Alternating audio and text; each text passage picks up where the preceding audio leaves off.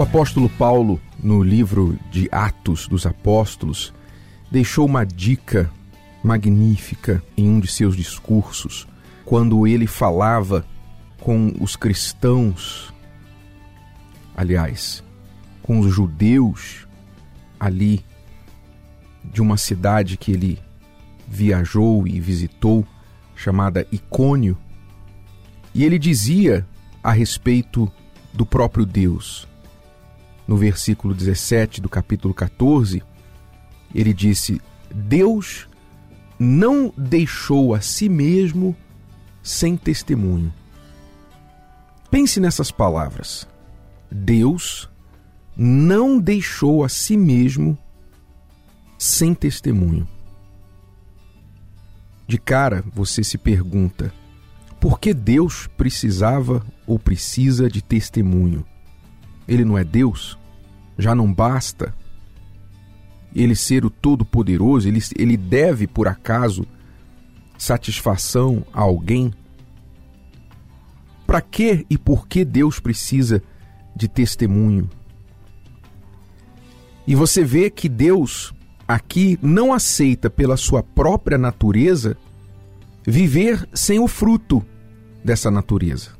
Se ele é de fato Deus, então isso tem que ser provado, isso tem que ser mostrado, isso tem que ter um diferencial, ele não pode ser somente uma ideia. Ele não pode ser uma ideia, uma teoria. Se ele é Deus de fato, então as suas obras testificarão a respeito dele.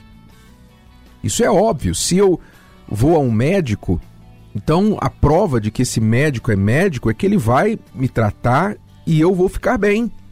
Não basta eu ver o diploma dele na parede, eu tenho que ser tratado por ele, remediado e então curado. Isso sim o faz médico, não o diploma na parede. É, é mais ou menos assim. Se você transportar isso para Deus, não basta ele dizer eu sou Deus, eu sou o Senhor. Ele ele mesmo não se permite ficar sem testemunho. Ele tem que ter testemunho da sua existência, testemunho do seu poder, testemunho da sua palavra. A sua palavra tem que acontecer, tem que vir à existência, tem que ser executada, obedecida, provada, materializada.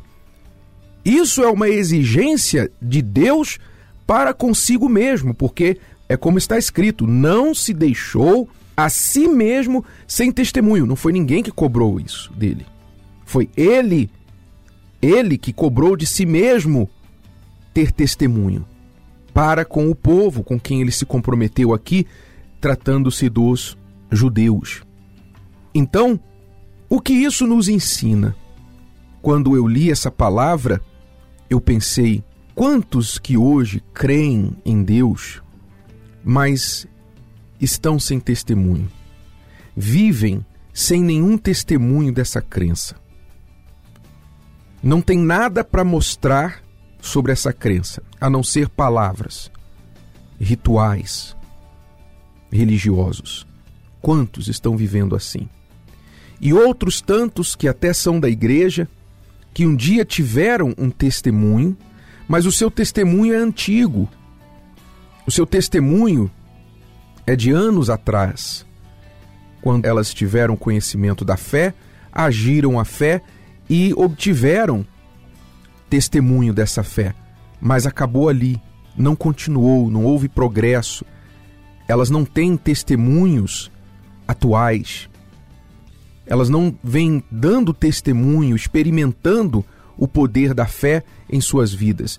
Houve um testemunho lá de trás, mas pararam no tempo, ficaram parados no tempo. E outros ainda, pior, que se dizem de Deus, se dizem da fé, dão mau testemunho diante dos outros. Não apenas não têm um bom testemunho, como ainda dão mau testemunho, péssimo testemunho. São esses que impedem os incrédulos de virem e se interessarem em conhecer a Deus porque esses incrédulos, olhando para os que se dizem de Deus, se perguntam: ir à igreja para isso?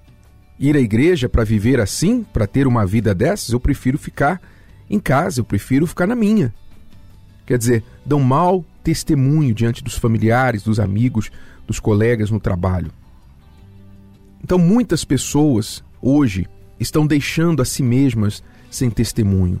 Vivem uma fé nominal, ou seja, só de nome, uma fé teórica, uma fé que não cobra de si mesmo resultados. E por isso a pessoa fica estagnada numa fé, numa religião, numa denominação, anos e anos e anos.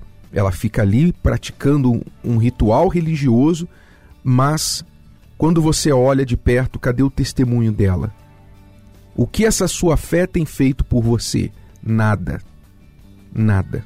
Muita gente tem se deixado sem testemunho. Mas veja, o próprio Deus não se permite isso. Como é que nós, como é que nós iremos aceitar viver uma vida em um Deus assim e não termos testemunho? Como?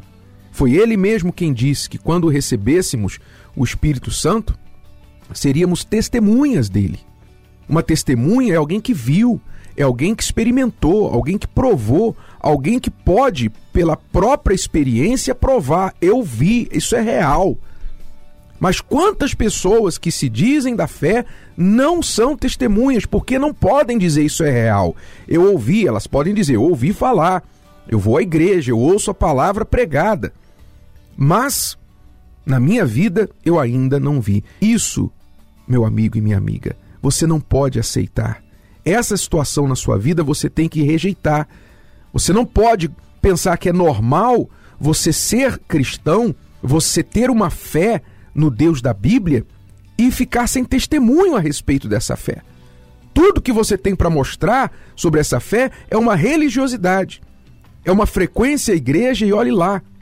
É uma Bíblia na sua casa aberta lá no Salmo e olhe lá. São rezas repetitivas que você faz e olhe lá.